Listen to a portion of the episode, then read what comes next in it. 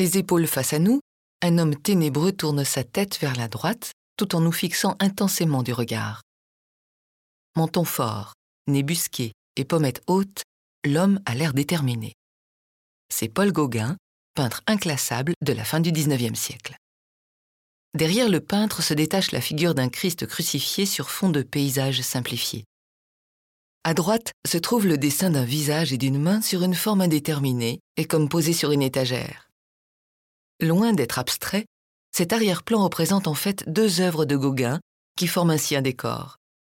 Le Christ jaune est une peinture et le pot autoportrait en forme de tête de grotesque est une sculpture.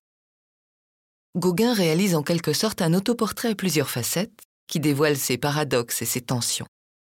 En effet, trois pôles distincts et fortement contrastés structurent l'ensemble et s'opposent les uns aux autres. Le corps massif bleu de Gauguin, le corps mince, courbe et jaune du Christ, et enfin la forme confuse, ramassée et rouge du pot. Les deux œuvres dans l'œuvre se confrontent également sur un plan symbolique. Le Christ crucifié incarne la souffrance divine et idéalisée, tandis que le visage déformé du pot évoque une violence brutale et sauvage.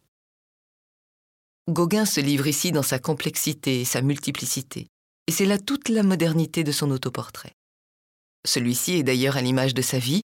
Marin, puis agent de change à la Bourse de Paris, Gauguin est devenu peintre sur le tard, tout en poursuivant ses voyages.